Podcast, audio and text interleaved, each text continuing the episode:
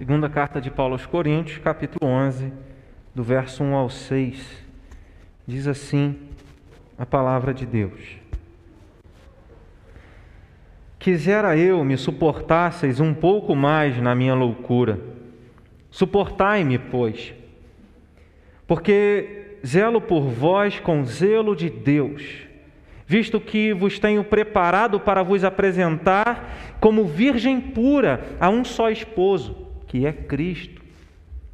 Mas receio que, assim como a serpente enganou a Eva com a sua astúcia, assim também seja corrompida a vossa mente e se aparte da simplicidade e pureza devidas a Cristo.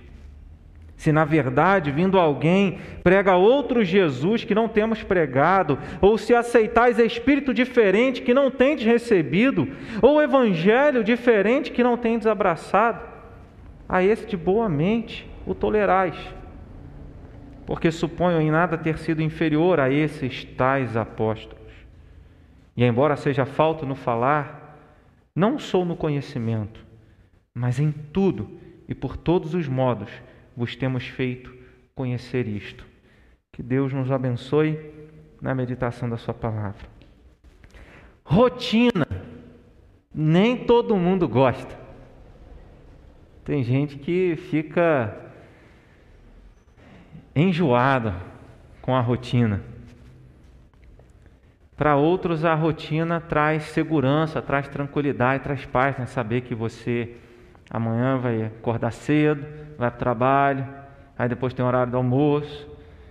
O sol nasce, depois o sol se põe, você volta para casa e tudo vai a mesma coisa. E é possível que alguém chegue ao final do dia, já na segunda-feira, assim, ai, mais uma segunda, ai, amanhã é terça-feira e tudo de novo. Tem gente que enjoa da monotonia, da rotina. Existem pessoas que, nesse sentido, desejam viver coisas novas, extraordinárias todos os dias. Todo dia quer uma coisa nova. É impossível. É impossível todos os dias experimentarmos algo novo. Tem gente que traduz, leva esse pensamento para tudo na vida, para o trabalho, para o relacionamento conjugal, para a igreja. Assim, está tudo a mesma coisa, casamento. 16 anos, a mesma coisa, nada muda, quer um negócio diferente. Ah, o trabalho, trabalho tantos anos nessa mesma profissão. Ah, estou precisando de novos áreas, vamos ver aí, vou tentar mudar alguma coisa. Tem gente que tem necessidade, acha que coisas novas vai mudar alguma coisa. A Bíblia fala que se os nossos olhos forem bons, todo o nosso corpo será luminoso, mas dependendo da forma como nós vemos e enxergamos a vida, nós vamos ver é trevas. Então o sol, se na, o sol nasce, o sol se põe, a gente acorda, a gente dorme, tudo vai se repetindo. Eclesiastes, Salomão no livro de Eclesiastes, ele fala sobre isso. Não há nada novo debaixo do céu. Você espera algo novo, coisas extraordinárias, não tem nada novo. É tudo a mesma coisa. Isso inclui as mensagens isso inclui a palavra de Deus. Há quanto tempo você escuta o Evangelho de Jesus? Há quanto tempo você escuta a palavra de Deus?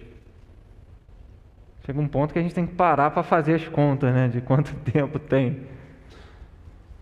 Muito tempo.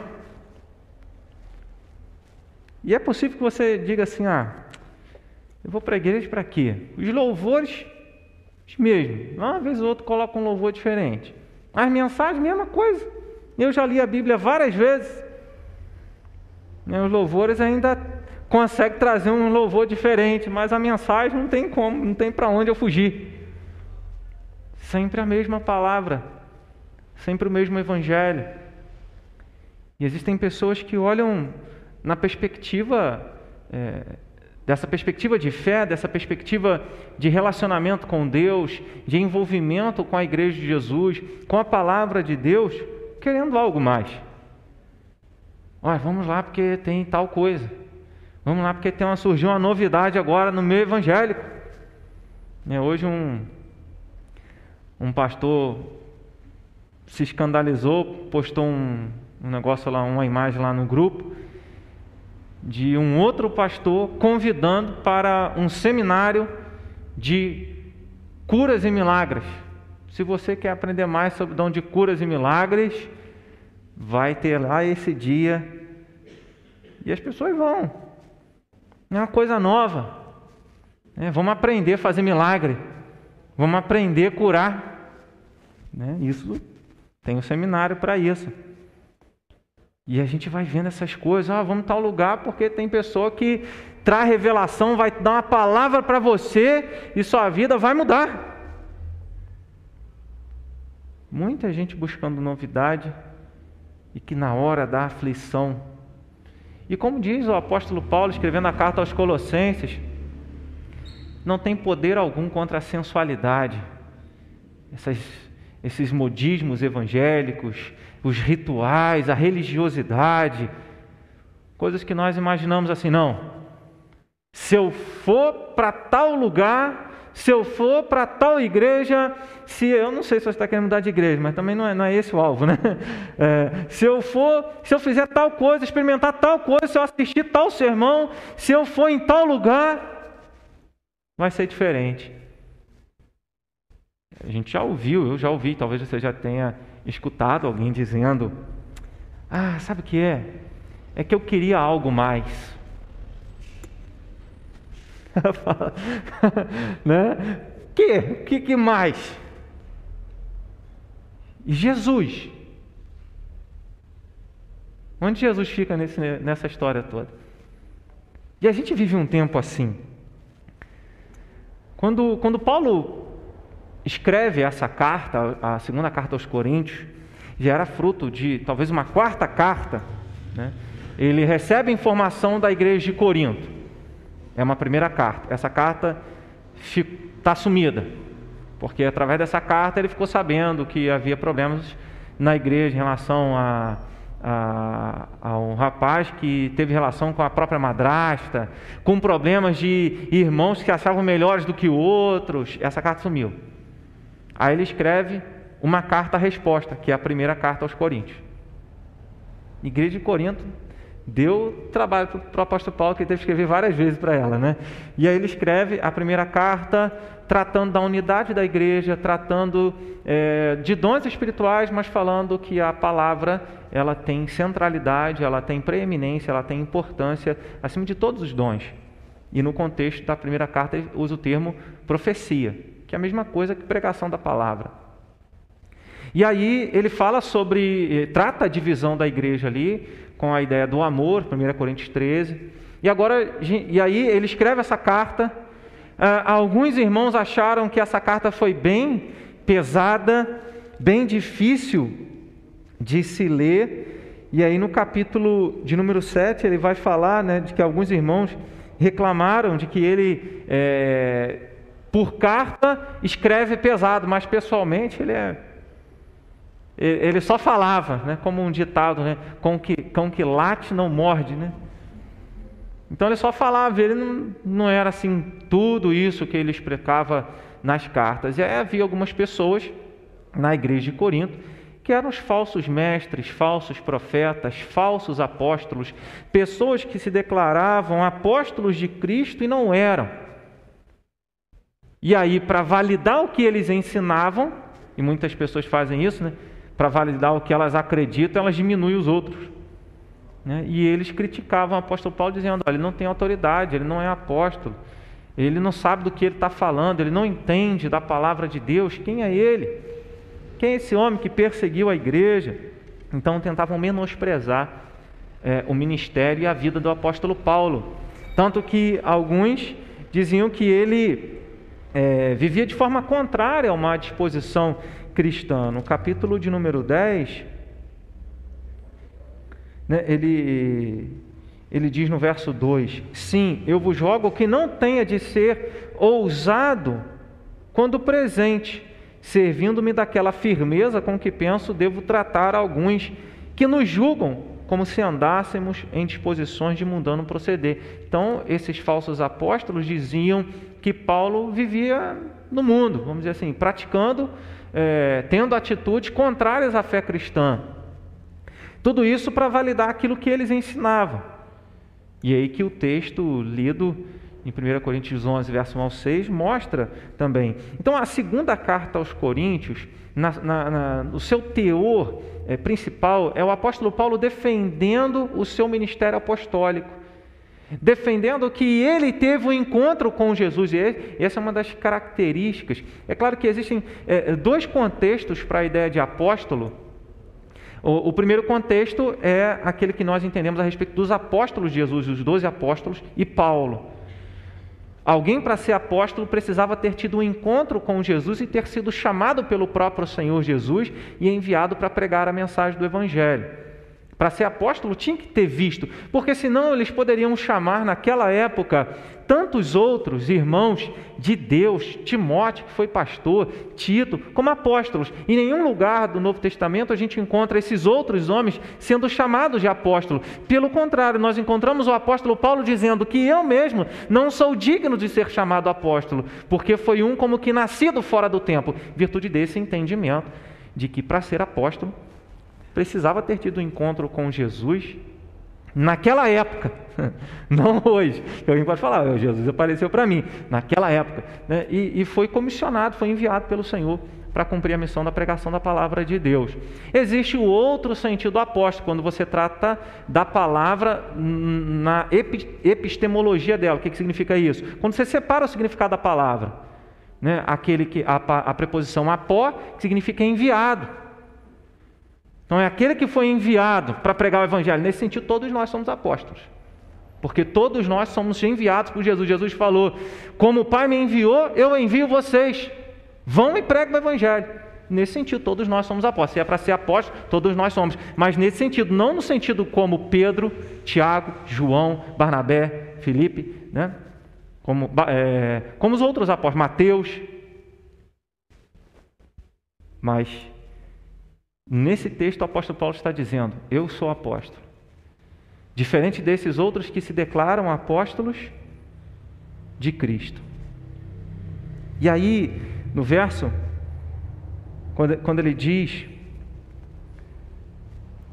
versículo de número 4, 3: Mas receio que, assim como a serpente enganou a Eva com a sua astúcia, assim também seja corrompida a vossa mente e se aparte da simplicidade e pureza devidas a Cristo. Paulo está preocupado com o ensino que, essa, que esses irmãos estavam recebendo, dizendo: Olha, minha preocupação é que vocês sejam enredados pelo engano e se afastem da simplicidade e da pureza devidas a Cristo, devido aos seguidores de Cristo. Se você diz que é de Jesus, é, é, é, é algo simples, não é difícil. Então, esse texto é um contraste de, muitas, de, de muitos cristãos que nós vemos hoje que estão procurando novidades. É, eu quero um culto, eu quero para a igreja, quero um culto animado. Quem faz o culto? É quem está aqui na frente ou é quem entrega o culto no coração? Então, muitas pessoas estão buscando muitas coisas e vai surgindo cada vez mais é, ideias mirabolantes para que as pessoas sejam atraídas pela mais nova novidade do momento e do mundo gospel, transvestidas como se fosse algo de Cristo e do Evangelho. Ainda que receba o nome de apóstolo, ainda que receba o nome de pastor, ainda que receba o nome de igreja. É algo que nós precisamos vigiar. Então, quando esse texto fala sobre a simplicidade do Evangelho, a simplicidade da vida cristã, a simplicidade daquele que conhece a palavra de Deus, esse texto nos mostra, especialmente no verso 2, que a simplicidade do Evangelho nos guia para uma vida santa. Porque zelo por vós com zelo de Deus, visto que vos tenho preparado para vos apresentar como virgem pura a um só esposo, que é Cristo.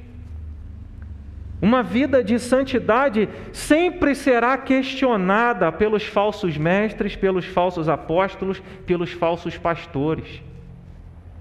Sempre tentam de alguma forma dizer: olha, não é bem assim. Ah, isso aí era para outro tempo.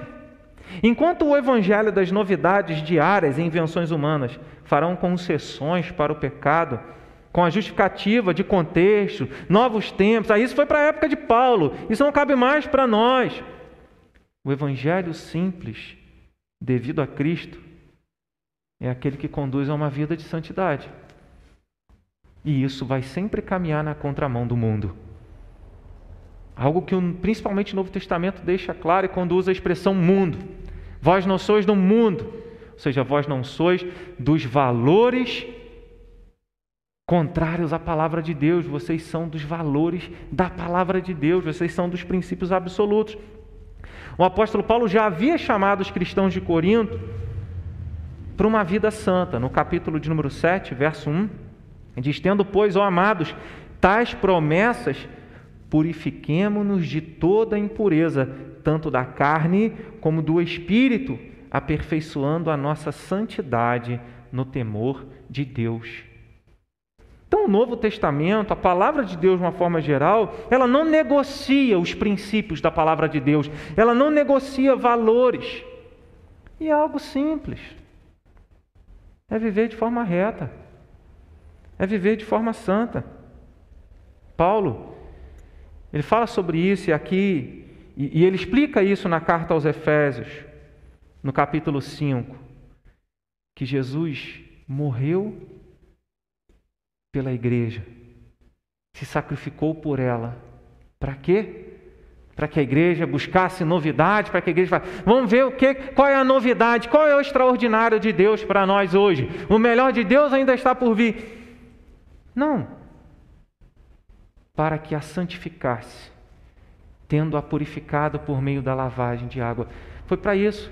Jesus morreu para que nós fôssemos purificados, para que nós fôssemos santificados separados por Deus e para Deus, para que vivêssemos uma nova vida regida não pela nossa própria vontade, mas pela vontade de Deus.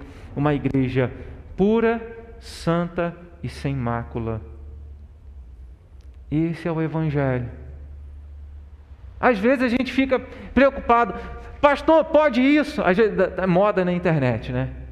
Você dá liberdade para o pessoal perguntar, Pergunta o que quiser ao pastor. Pode fazer tal coisa, tal coisa. E aí, se você já está em dúvida em perguntar, se já incomodou a ponto de você perguntar, então pode ter alguma coisa aí. Porque senão não pergunta, o evangelho é simples, você vai ficar perguntando, pode isso, pode aquilo. Quem quer servir a Deus, nada é pesado. É uma vida pura, uma vida que você olha para a palavra e diz: olha, não faça isso, tá bom. Ah, mais. Não tem mais. É claro que em alguns contextos se acrescenta bastante, né? se acrescenta muito o que, que a Bíblia diz. Mas num, num, num contraste, e que é grotesco, que é grande, santidade e pecado. Agora hoje a gente fica até assim, a tal pessoa pecou, não, é pecador, não, se falar que é pecador, ninguém acredita, ninguém força de expressão, né? Muitas pessoas nem acreditam mais em pecado, nem tem mais esse conceito de pecado, mas falar que ela é pecador é uma ofensa. Né? Falar, ó, você é pecador, é uma ofensa. Ah, tal pessoa não pecou não, ela teve uma falha, né? um, um desvio, ah, isso aí, isso aí não é pecado, isso é desvio de caráter. Ah, isso aí é uma enfermidade. Isso aí é, é um, é um problema é, psicológico que a pessoa tem. Né? Tá aí falando aí do, do homem que está matando todo mundo. Né? É um problema psicológico. E aí o mal não é punido. É um contraste. Quem diz quem anda no caminho certo é tido como errado quem anda no caminho errado é tido como certo. Se você faz o bem, é como se você tivesse feito o mal. Se você faz o mal, é como se tivesse feito tudo certinho, feito bem. Isaías, capítulo 59, verso 14 ao 16, falou sobre isso. 700 anos antes de Cristo, 2700 anos atrás. O evangelho, ele ele não negocia. E aí as pessoas se permitem questionar. Existe um perigo grande para muitos cristãos que vem sobre o disfarce conhecimento teológico. E esse conhecimento teológico tem um nome, que não é qualquer conhecimento teológico, se chama liberalismo. É um grande perigo, porque os liberais dizem assim: nós conhecemos teologia, nós estudamos. Sabemos a crítica da fonte, a crítica da forma, sabemos avaliar a história. Nós sabemos que a Bíblia foi escrita por homens, copiaram, tem vários acréscimos. Você tem que saber selecionar o que está ali, o que é de Deus. E na verdade, ela não é, esse livro aqui não é a palavra de Deus, convenhamos. Foram homens que escreveram, mas ela passa uma mensagem boa.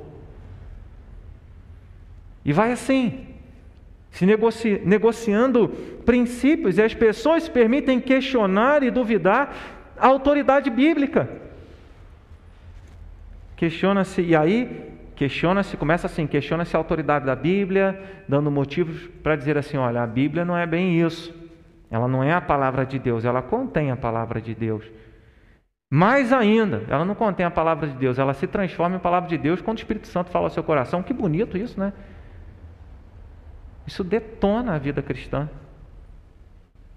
Porque se para ser palavra de Deus só quando fala o seu coração, tem gente que está com a cabeça dura e o coração duro até hoje. Então esse é um grande perigo para os nossos dias, não para os nossos dias, já isso já vem de muito tempo.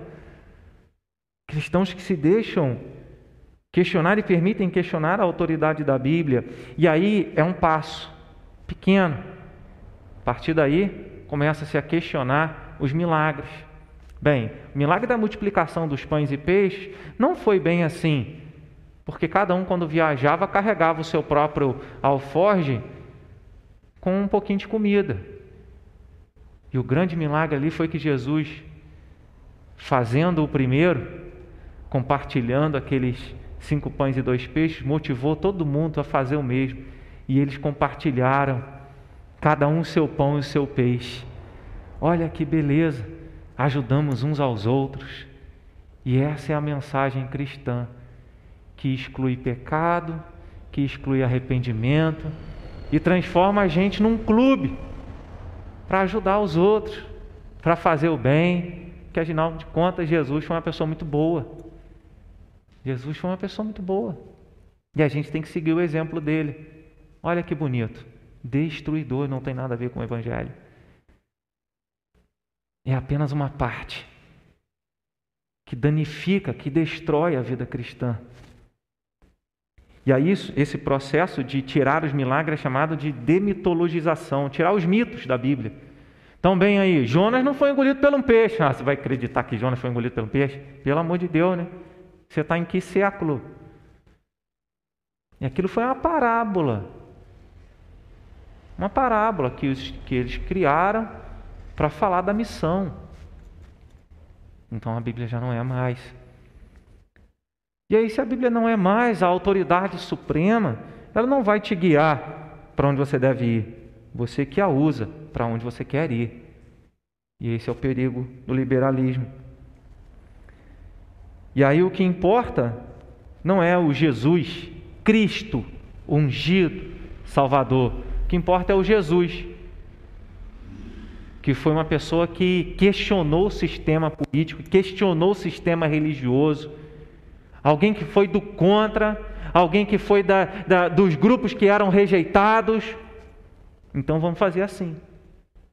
Vamos transformar o Evangelho para as minorias. Tadinho deles.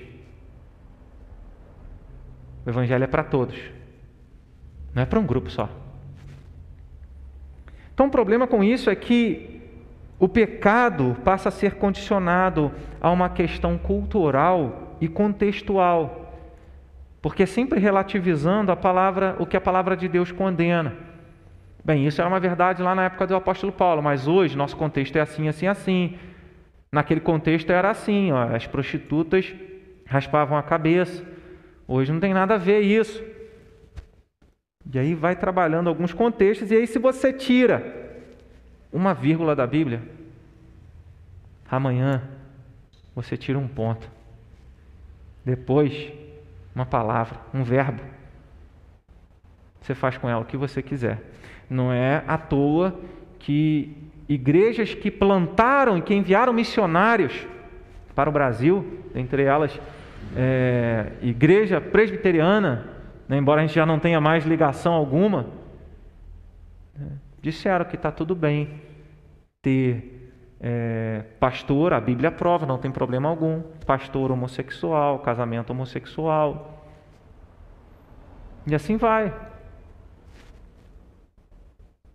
Não tem problema algum.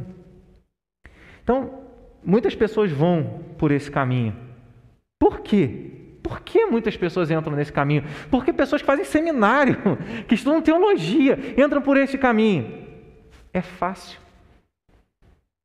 Massageia o ego. Ah, não tem problema, né? Eu vou beber isso aqui, eu sei que beber não é pecado. Ah, eu vou fazer assim, eu vou ajudar as pessoas, afinal de contas, eu sou uma pessoa boa. E aí, Jesus, a morte dele já não, já é, não, não é mais importante porque ele morreu porque você é bom. Ele morreu porque ele viu que você ia fazer coisa boa. Então, você é especial. E por isso, Jesus morreu por você. Lê do engano. Você é especial porque Jesus morreu por você. Diferente. Porque se não for Jesus na nossa vida, nada. Então isso massageia o ego, faz com que as pessoas é, entendam que elas é, são, são o centro, são alvo, a ponto de que Deus está a serviço delas. Não, Deus tem que me abençoar, Deus tem que fazer isso por mim. Deus tem que fazer o que eu estou pedindo, porque eu estou fazendo, eu estou fazendo por onde? E às vezes até a gente estranha quando a gente ouve, como Tânia orou, falando: Senhor, nós somos lixo. Se tivesse uma palavra para falar algo pior, poderia ser falado. Quem somos nós sem Cristo? E aí, a teologia liberal e tantos outros aspectos que vão negando ah, é, esse relacionamento de santidade, uma vida de obediência, valores absolutos. Nós cremos em valores absolutos. O que, que são isso? Princípios que não mudam, que valia para Adão e Eva no jardim do Éden e valem para nós hoje. Não tem a ver com contexto social nós não podemos salvar a nós mesmos, mas algumas pessoas entram nesse caminho porque é fácil, satisfaz os desejos, nega a necessidade da obra salvadora, nega a graça de Cristo e mostra que a graça de Cristo, não, Jesus já me salvou, mas como um exemplo, e não há então necessidade, não há necessidade de fazer nada. Não existe compromisso. Um evangelho sem compromisso, um evangelho barato. Pessoas são seduzidas por esse evangelho barato e da novidade e acabam abandonando a simplicidade do evangelho por um desejo imaturo de querer algo novo. Se você quer novidade, esteja atento à lista de filmes que vai sair esse ano. Assista aí um ouça um podcast, ouça um aplicativo de música que sempre traz mais sensações as músicas mais novas do momento. Mas isso não pode ser aplicado à vida cristã e ao Evangelho. É o mesmo Evangelho que diz que pecado é pecado e nós não devemos ter parte com ele. A simplicidade do Evangelho, além de nos guiar para uma vida santa, nos guia para a suficiência de Cristo. Verso 4 se na verdade vindo alguém prega outro Jesus, outro Jesus, que não temos pregado. Pergunta: você conhece o Jesus que Paulo pregou? Conhece o Jesus revelado na Escritura? Conhece o Jesus do verdadeiro Evangelho? Muitas pessoas vão seguindo de um lado para o outro porque não leem a palavra. Ah, eu não tenho dificuldade de ler, não consigo ler, não gosto de ler. Escuta a palavra. Escuta a palavra. Tantas, tantas formas hoje nós termos a palavra e meditarmos a palavra. Os falsos apóstolos, os falsos mestres, falsos pregadores, falavam de um Jesus diferente, de um ensino diferente, aqui espírito com letra minúscula, né? É, temos pregado, é, ou se aceitais espírito diferente. Eu estou tratando espírito aqui a mesma ideia que o apóstolo João, na primeira carta, trata como espíritos, é, no sentido de ensinos, ideologias, valores contrários à palavra de Deus. Então, um ensino diferente de um evangelho diferente. Jesus, ensino e evangelho diferente. Isso mina a fé cristã. Isso rouba a comunhão com Cristo e com a igreja. Segundo o Evangelho, somente Jesus pode nos salvar, somente Ele morreu para pagar pelos nossos pecados. Mas você já ouviu isso quantas vezes? Enquanto eu for pastor, vou repetir isso minha vida inteira. E não vou poder me cansar disso. Não tem algo novo nisso. Mas cada vez que eu leio isso, cada vez que eu ouço isso, a minha fé é fortalecida. Porque na hora que chegarem as lutas, é esse evangelho que nos sustenta. Não é o evangelho do oba-oba, o evangelho das festas e confraternizações, o evangelho dos milagres, o evangelho da prosperidade, o evangelho que satisfaz os nossos desejos. Não é esse evangelho que vai nos sustentar, mas aquele que diz que Jesus morreu por você e por mim, que ele morreu para pagar pelos nossos pecados, e aquilo que poderia nos separar de Deus não nos separa mais, porque agora, com o perdão de Deus, por causa do sacrifício de Jesus, nós temos comunhão eterna com Deus. Jamais poderíamos salvar a nós mesmos. Então, se você sabe que tem um perigo do qual você jamais poderia escapar,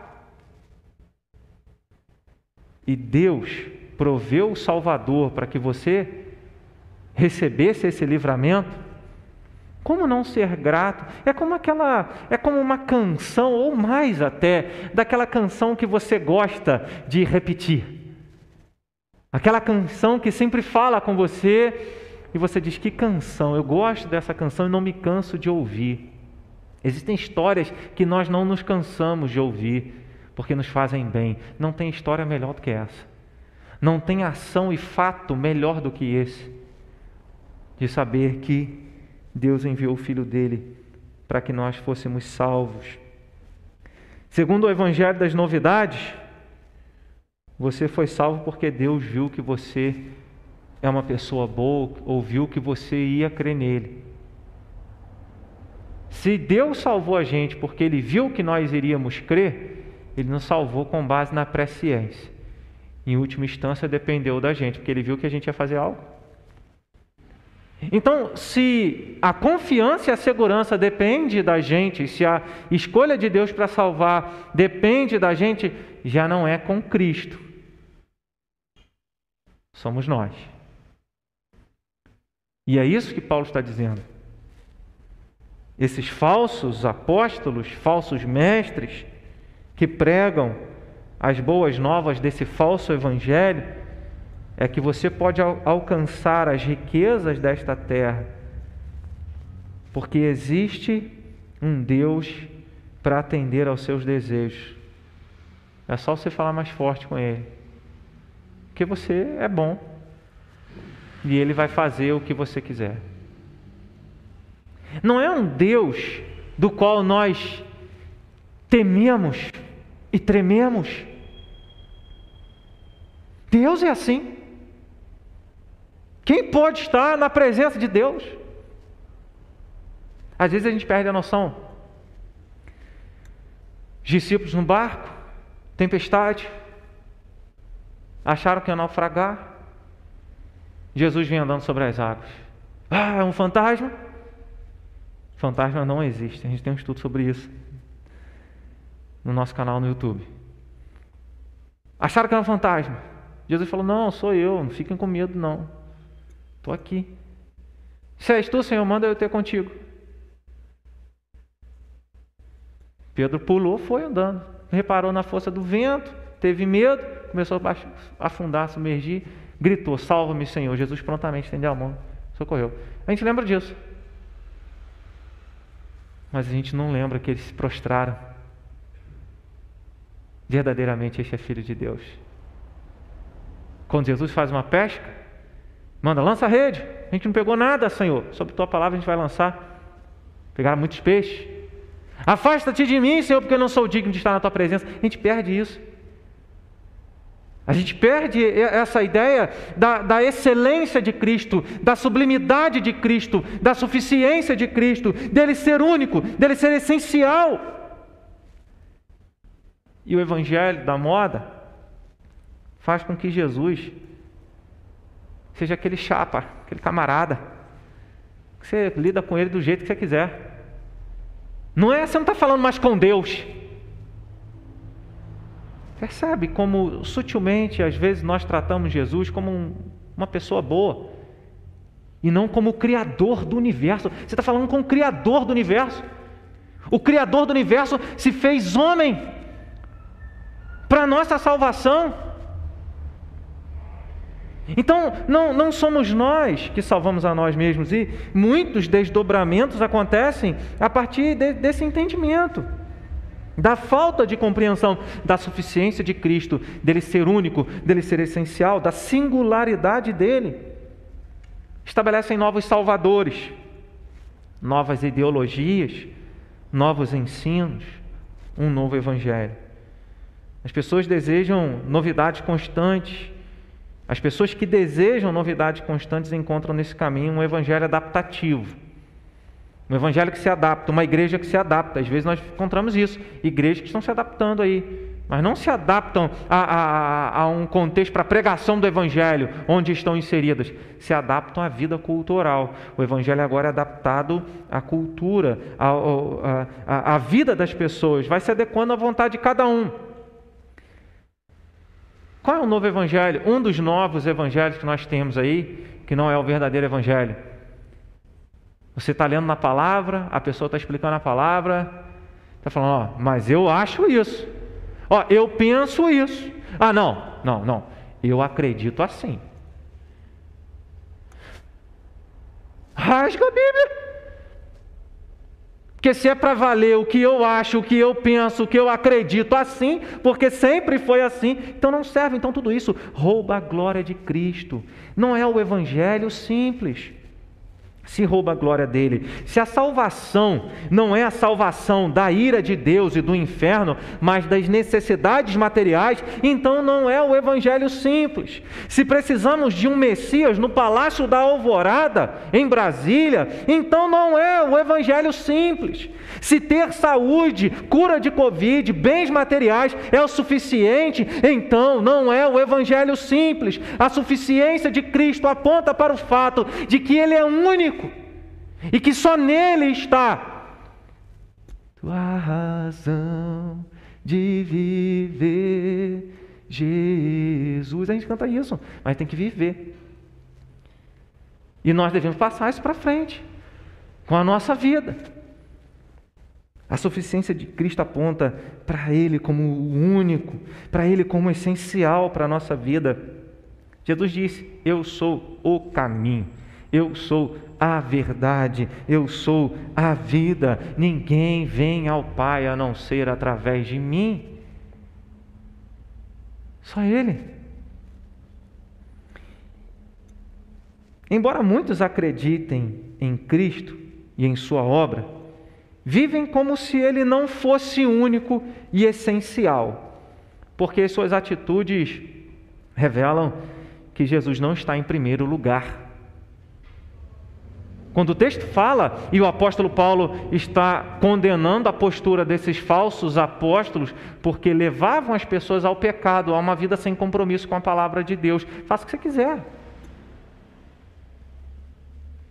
E aí, quando nós olhamos nessa, nessa perspectiva, É o, é o servir a nós mesmos. Estabelecemos o nosso próprio Deus. E pelas atitudes mostramos que Jesus não está em primeiro lugar. Existe um perigo, um outro perigo para os cristãos. Eles creem em Cristo, mas não dão a sua, mas acabam dando, né, a sua própria vida ao trabalho, aos seus desejos, ao seu lazer, o mesmo lugar que só é devido a Jesus. Perceba então que o inimigo não necessariamente vai pedir, e a astúcia de Satanás, ele não vai dizer assim como ele enganou, a serpente enganou Eva com a sua astúcia, ele não vai dizer assim, negue a Cristo, você não crê em Cristo. Você diz, eu creio em Cristo. Não vai necessariamente pedir para você negar a Cristo. Alguns irmãos nossos espalhados pelo mundo afora vivem essa realidade. Nega a Cristo ou morre. E muitos preferem morrer. Glória a Deus por isso. Mas Satanás ele não faz assim. Penso eu em muitos momentos, por causa do contexto da palavra de Deus, contexto geral. Ele te oferece outros deuses. Sabe, continua com Jesus. Mas tenha outros deuses para você adorar. Não estou pedindo para você largar Jesus. Mas toma aqui ó, o dinheiro. Toma aqui a fama. Toma aqui o poder. Toma aqui, satisfaça os seus desejos. Porque você é filho de Deus. Se você é filho de Deus, tenha prosperidade. Se você é filho de Deus, seja bem-sucedido. E a gente passa a mostrar nas nossas atitudes que Jesus não é essencial, porque além de Jesus, a gente precisa de outras coisas. Além de Jesus, precisa de um copo d'água em cima da TV. Além de Jesus, precisa de uma rosa ungida, de uma Bíblia ungida, de chave ungida, de carro ungido, de tudo ungido, de vassoura ungida. Ou é Jesus, ou é Jesus. Não tem outro. Esse, é, essa é a simplicidade do Evangelho. Não tem como nós demonstrarmos nas nossas atitudes que Jesus é suficiente se nós não colocarmos em primeiro lugar na nossa vida. E aí, na prática, a gente percebe que é desafiador, muito mais do que cantar seja o centro. É fazer dele o centro, fazer dele o alvo, fazer dele o mais importante. Então é assim que o inimigo vai oferecendo outros deuses, o trabalho, o dinheiro, os prazeres, o lazer. Afinal de contas, sou filho de Deus, né? Tem que tirar o meu lazer, tem que ter o meu tempo. E, e, e Deus. E a vontade de Deus. É sempre o eu. E muitas vezes, quando a gente estuda sobre cosmologia cristã, né, a visão de mundo, todo pecado, isso foi falado aqui quinta-feira, em outras palavras, pelo Rodrigo no estudo. Todo pecado, em última instância, é a adoração do eu. Todo pecado, em última instância, é você dizendo: Eu adoro a mim mesmo, eu satisfaço o meu eu, eu sirvo ao meu eu. Então, que nós estejamos vigiando quanto a isso porque a simplicidade do Evangelho guia para a suficiência de Cristo. A simplicidade do Evangelho nos guia para a firmeza na palavra de Deus. Verso de, os versos 5 e 6. Paulo está dizendo: Porque suponho em nada ter sido inferior a esses tais apóstolos. Sendo sarcástico aqui, né? Ou seja, eles não são apóstolos. Mas eu não sou inferior a eles, ele está dizendo. E embora seja falta no falar, porque eles estavam dizendo: olha, ele nas cartas parece severo, mas presencialmente ele não fala nada. E aí, por isso que ele está usando isso. Ele fala, embora seja falta no falar, ou seja, embora eu não tenha tratado vocês pessoalmente como vocês mereciam ser tratados, pelo contrário, eu fui misericordioso. Mas em tudo e por todos os modos vos temos feito conhecer isto por todos os modos eu tenho feito vocês conhecerem o verdadeiro Jesus, o verdadeiro ensino, o verdadeiro Evangelho. Por todos os modos, eu tenho demonstrado que eu conheço a Cristo, que eu sei de quem eu estou falando. Por todos os modos, eu tenho transmitido para vocês conhecimento, como Paulo, escrevendo a Timóteo, disse: Você sabe as sagradas letras que podem tornar-te sábio para a salvação pela fé em Jesus Cristo. Paulo ensinava a palavra.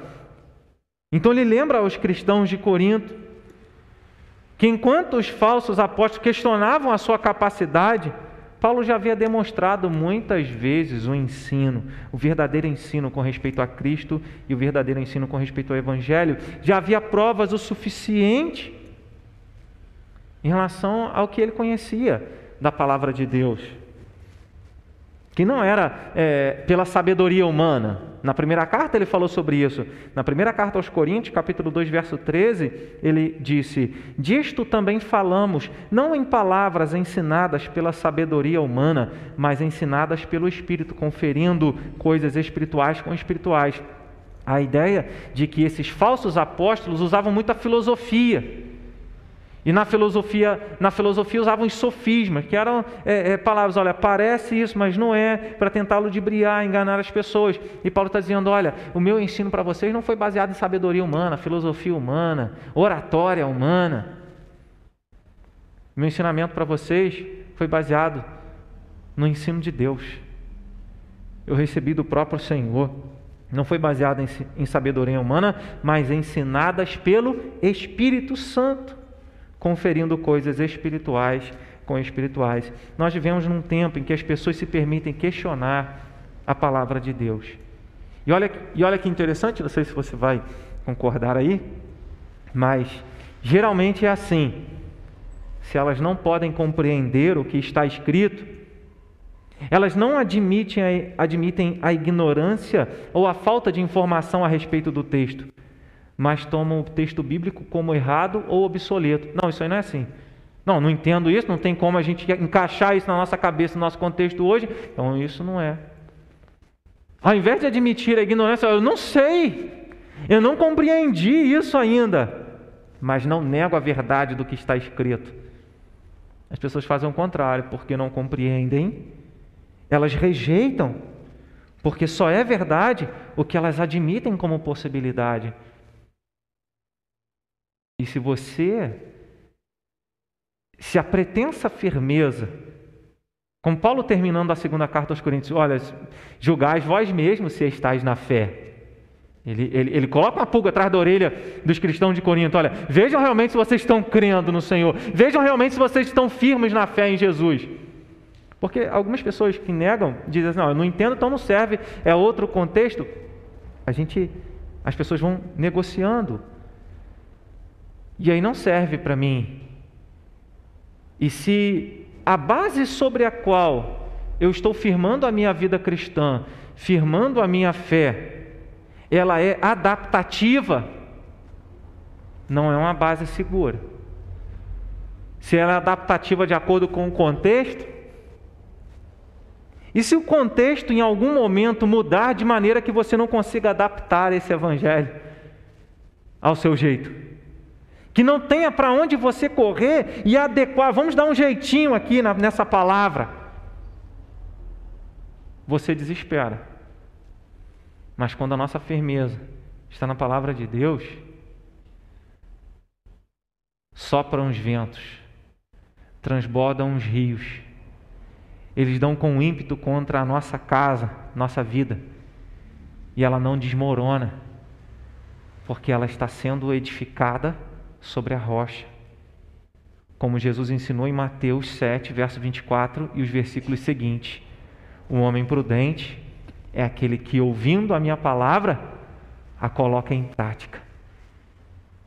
Essa é a firmeza na palavra de Deus. Afinal de contas, no último dia, a diferença será essa: Algumas pessoas, ou muitas, vão dizer: Senhor, em teu nome fizemos milagres. Nós participamos da conferência de cura e milagres, fizemos muitos milagres, em teu nome expelimos demônios.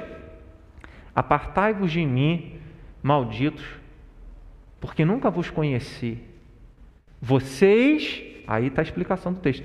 Vocês, os que praticam a iniquidade, ter a palavra de Deus nos lábios, mas não ter firmeza dela nas mãos, nas atitudes, mostra quem é suficiente para nós, mostra quem é essencial para nós. E se ela não está firme nas nossas mãos, nas nossas atitudes, não é Cristo. Jesus disse, e ele fala sobre isso em Mateus capítulo 25, verso 31 em diante: Vinde benditos do meu Pai para o reino que vos está preparado antes da fundação do mundo, porque quando eu tive fome, vocês me deram de comer, quando eu tive sede, me deram de beber, quando estava nu, vocês me vestiram preso, vocês foram me visitar. Nunca ouvimos assim, Senhor. Responderão os salvos. E ele vai responder: Todas as vezes que vocês fizeram destes meus pequeninos, a mim vocês fizeram. E a gente percebe nesse contexto também a, a, a relação do conhecer a palavra com viver a palavra, com obedecer a palavra. Quando Satanás tentou Jesus no deserto, em todo o tempo, Jesus respondia com a palavra: Está escrito, não só de pão viverá o homem, está escrito, não tentarás o Senhor teu Deus, está escrito, ao Senhor teu Deus adorarás e só a Ele servirás, só a Ele darás culto, está escrito. É por isso e é assim que nós devemos viver, regidos pela palavra de Deus, demonstrando amor ao próximo, amor a Deus, a Jesus acima de todas as coisas e ao próximo como a nós mesmos são os que fizeram de Jesus seu único Salvador. E o mais importante em sua vida são aqueles que seguem a palavra de Deus, estão firmados nela. É isso que é a simplicidade do Evangelho. É algo que nunca deve mudar. É algo, vou mudar a, a, expressão porque eu usei o deve usando a nossa perspectiva. Usando a perspectiva divina, é algo que nunca mudará. A perspectiva da, da palavra. Isso nunca vai mudar. Uma vida santa, Cristo como sendo essencial, só Ele para a nossa salvação e a palavra de Deus, através da qual firmamos os nossos passos e seguimos a jornada até o dia final, até o dia que Jesus descer dos céus. O que nos manterá na comunhão com o Senhor? Já pensou nisso? Será que são as novidades? Será que é um novo louvor? Será que é algo, um culto, um louvorzão, um culto animado? Será que é o que nós precisamos para nos mantermos firmes até o fim é da satisfação dos nossos desejos? É de curas? O que nos manterá na comunhão com o Senhor não são as novidades culturais, religiosas, a satisfação dos nossos desejos do nosso tempo o que nos manterá até o fim. E a simplicidade do Evangelho, que não negocia a fidelidade à palavra de Deus e nem a suficiência de Jesus como sendo essencial. É o arroz com feijão. Isso não muda. Será sempre assim. Então não tenha a, a, a, pretensão, o desejo de querer algo novo, algo diferente, porque o que vai manter você firme até o fim é o simples, é o Evangelho fiel, sem grandes pretensões, a simplicidade que nos guia para uma rotina de vida simples, com uma mesma mensagem que sustentou os profetas e o povo de Deus no passado, a mesma mensagem que sustentou os apóstolos, os discípulos de Jesus ao longo da história, a mesma mensagem que nos sustenta hoje. Nós não precisamos de outra manhã.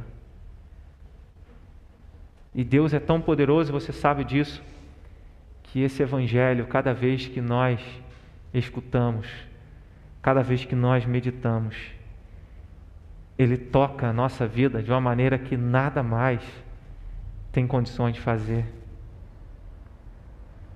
Nos sustenta até o fim. O salmista, no Salmo 131, verso 1 e 2, ele disse, Salmo de Davi: Senhor, não é soberbo o meu coração, nem altivo o meu olhar. Não ando à procura de grandes coisas, nem de coisas maravilhosas demais para mim. Pelo contrário, fiz calar e sossegar a minha alma. Como a criança desmamada se aquieta nos braços de sua mãe, como essa criança é a minha alma para comigo. Se você não aprender a aquietar a sua alma na mensagem do Evangelho e na pessoa de Jesus, nada mais nessa terra vai ministrar paz e fazer sossegar o seu coração. Não tem ninguém como o Senhor. Toda a Bíblia é uma mensagem que fala de Jesus. É uma mensagem que fala do amor de Deus em salvar um povo que não merece.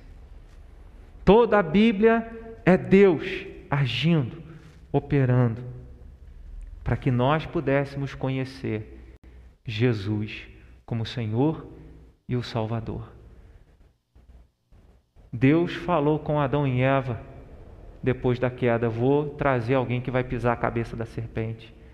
Os profetas falaram a respeito dele, que viria para a nossa salvação. Ele veio